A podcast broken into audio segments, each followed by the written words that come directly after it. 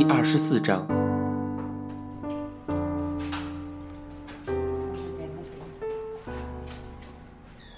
在警察局的拘留所里，我们排成长龙，一个个都搜了身，老鼠身上的赃物也全给掏了出来，十几包花花绿绿的火柴，火柴盒上还印着国宾饭店的招牌，还有两把铜条羹，一对胡椒瓶，大概也是饭店里顺出来的。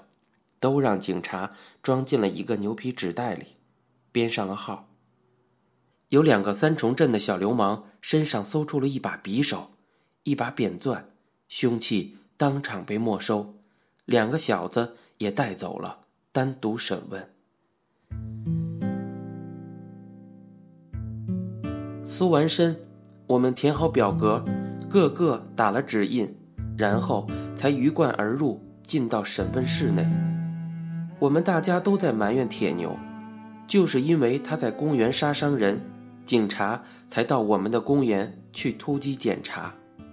原来，公园开始实施宵禁，我们都犯了鱼食游荡的罪名。有些犯了前科登记有案的家伙开始紧张起来，因为怕给他们送到外岛去管训。有一个前科累累、进过两次感化院的三水街的小妖，在我身后叹了一口气，自言自语道：“哎，这一次真要唱绿岛小夜曲了。”审问我们的是一个胖大粗黑、声如洪钟的警官，坐在台上一座铁塔一般，他剃着个小平头，一张大方脸，黑得像包公。一头一脸汗水淋漓，他不时拿起台上的一条白毛巾来擦汗，又不时的喝开水。询问室里的日光灯照得如同白昼，照在我们汗污的脸上，一个个都好像上了一层白蜡在闪光。胖警官一声令下，老鼠中了头彩，两个警察下来，把他瘦淋淋的便提了上去。胖警官问道：“什么名字？”老鼠。老鼠应道，呲着一口焦黄的牙齿，无字嗤笑。他站在台前，歪着肩膀，身子却扭成了 S 型。胖警官两刷浓眉一耸，满面愕然的说道：“老鼠，我问你，身份证上填的是啥名字？”老鼠含糊的应道：“呃，赖阿土。”我们在下面却忍不住的笑了起来，因为从来没想到过老鼠还会叫赖阿土，觉得滑稽。胖警官问道：“深更半夜在公园里游荡，你干的是什么勾当？”老鼠答不上来，全身扭捏。你说吧。你在公园里有没有风化行为？胖警官官腔十足的盘问道。老鼠回过头来，望着我们，颤颤的笑，脸上居然羞耻起来。胖警官那硕大的身躯颇带威胁的往前倾，向老鼠问道：“你在公园里卖钱吗？多少钱一次？二十块吗？”老鼠突然嘴巴一撇，“呃，才不是那点呢。”老鼠十分不屑的反驳，我们都痴痴的笑了起来。胖警官那张黑胖脸也绽开了，喝道：“嚯，瞧不出来你还有点身价嘞！呵呵呵，我问你，你在公园里胡混，你父亲知道吗？”老鼠又是一阵扭捏，折腾起来。胖警官脸一沉，厉声追问：“你告诉我，你父亲叫什么名字？”老鼠的声音细细的说道：“先生，我不知道，我还没有出世，我父亲就死了。”哦，胖警官踌躇起来，他举起杯子喝了一口水，用毛巾擦擦脖子上的汗水。他瞪了老鼠片刻，似乎有点无可奈何，便问了几个例行的问题。挥手叫人把老鼠带走。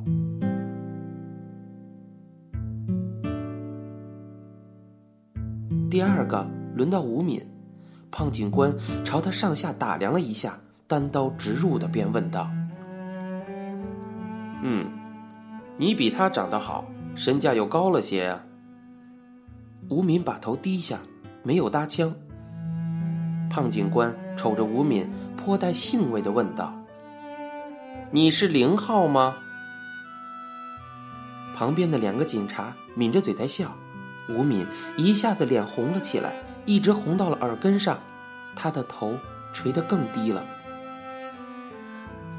我问你，你在公园里拉过客，做过生意没有？胖警官大声逼问道。吴敏仍旧低着头。胖警官翻了一翻吴敏的身份证，说：“吴金发是你父亲吗？”“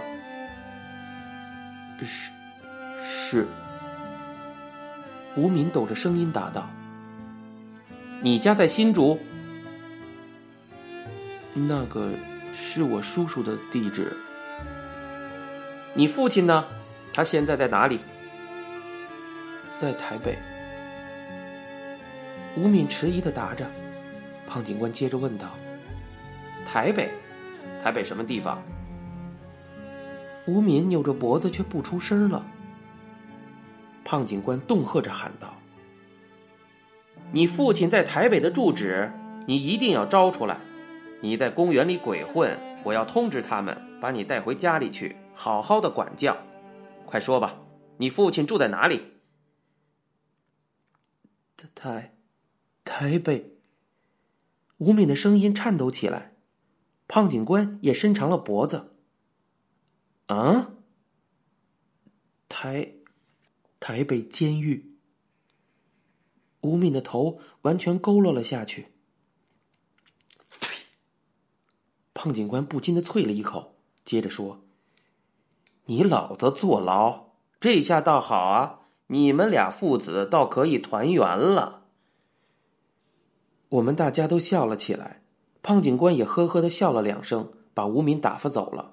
一连又问了几个三水街的小妖，那几个小妖。都有前科的，胖警官认识他们，指着其中的花仔骂道：“你这个小畜生又作怪了啊！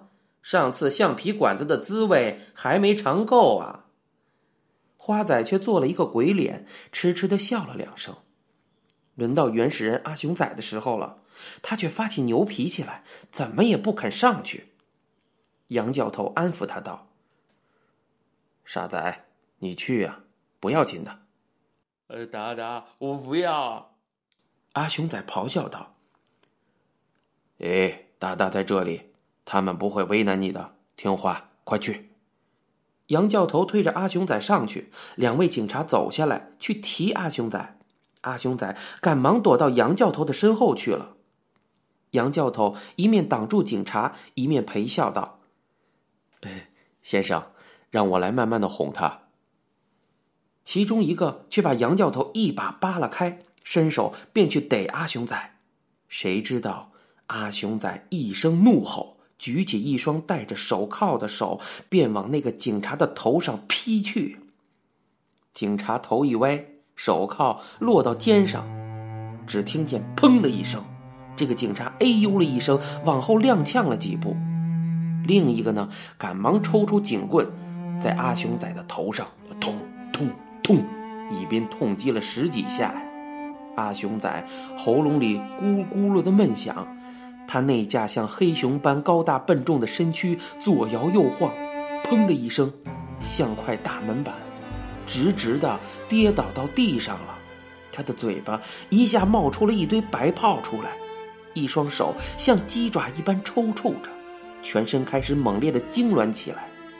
杨教头赶忙蹲了下去，掏出一把钥匙来，使劲撬开了阿雄仔的牙关，然后向警察叫道：“先生，先生，快来拿水来！他发羊癫疯了！”大家一阵骚动。胖警官把台上的那杯开水赶忙拿了过来，递给了杨教头。杨教头从胸袋里掏出两颗红药丸来，塞到了阿雄仔的嘴里，用开水灌了下去。胖警官命令警察把阿雄仔抬出去休息，他自己却拨打电话叫医生。经过阿雄仔这一闹，胖警官大概兴味索然了，其余几个人草草的审问了一番，通通的收押。询问完毕，胖警官的制服都湿透了，他揪起毛巾擦干净头脸上的汗，走下台来，一手叉着腰，一手指点了我们一番，声音洪亮，开始教训我们：“你们这一群年纪轻轻、不自爱、不向上，竟然干这些堕落无耻的勾当！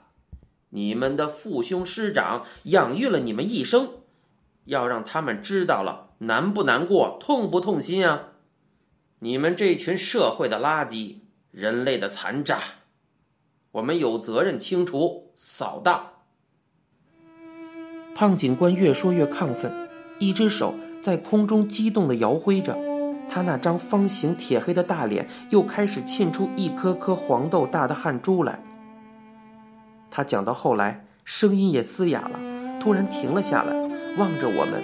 怔怔的瞅了半晌，最后叹了一口气，惋惜道：“哎呀，看起来你们一个个都长得一副聪明相，可是，可是啊，胖警官摇着头，却说不出话来了。那晚。我们全部都关在拘留所里，大家席地而坐，挤成一团，一齐在发着汗酸和体臭。有几个熬不住了，东倒西倒，张着嘴在流口水，头一点点的在打瞌睡。花仔尖细着嗓子，却在哼三声无奈。小玉不耐烦起来，骂道：“干你娘嘞！哼你娘的丧啊！在牢里还想卖不成吗？”花仔头一缩，不作声了。老鼠叹道：“唉，这下子感化院去的成喽。”吴敏插嘴说：“不知道哪一个好啊？桃园的那个还是高雄的那个呢？”我说：“听说高雄那个比较好，桃园那个还要带脚镣的。”老鼠咂了一下舌头。那你们猜咱们会不会送到火烧岛去啊？我看铁牛那个小子送到火烧岛里，老早喂了鲨鱼了。小玉笑道：“哎呀，你这个死贼，送到火烧岛，第一个就应该押你去呀！”老鼠咧开嘴，吱吱的笑：“哼哼，要去，咱们四个人一起去嘛，兄弟们有福同享，有难同当哦。”杨教头一直在一帮打盹养神，他突然睁开眼，骂道：“这起逼养的，你们又没有杀人放火，犯了什么滔天大罪，要送到火烧岛去，还不快点替我把嘴闭上！师傅想法子把你们弄出去就是了。”我们几个人都没有下监，只有几个有前科的流氓及小妖送到了桃园的抚育院去了。我们的师傅杨教头把傅崇山傅老爷子请了出来。将我们保释了出去。傅崇山傅老爷子是有名的大善人，我们师傅杨教头常常向我们提起傅老爷子的善行。公园里的孩子有好几个遭到危难，都全靠傅老爷子营救，才得重见天日。十年前，师傅手下有一名大将叫阿伟的，在师傅开的那家桃源春的门口，与一个滋事的流氓动了武。把那个流氓杀成了重伤，给刑警捉去。本来要送到外岛管训的，也是师傅去求傅老爷子出面，动人事，请律师把阿伟保释了出来。阿伟是个空军遗父子，十六岁便混进了公园，是个极为桀骜不驯的少年。傅老爷子不但把阿伟保出狱，而且还供他读书，在他身上不知花去了多少心血。终于把那块顽石也感化的点了头，改邪归正，考上了海事专科。前年上船出海到欧洲去了。师傅向我们坦白，吴敏割腕自杀，在台大医院的费用是一万八千块，都是傅老爷子出的。因为傅老爷子不愿意让人知道，所以师傅总也没有提起。师傅指着吴敏叹道：“哎呀，你们哪里知道，你那条小命也是傅老爷子给你们捡回来的嘞。”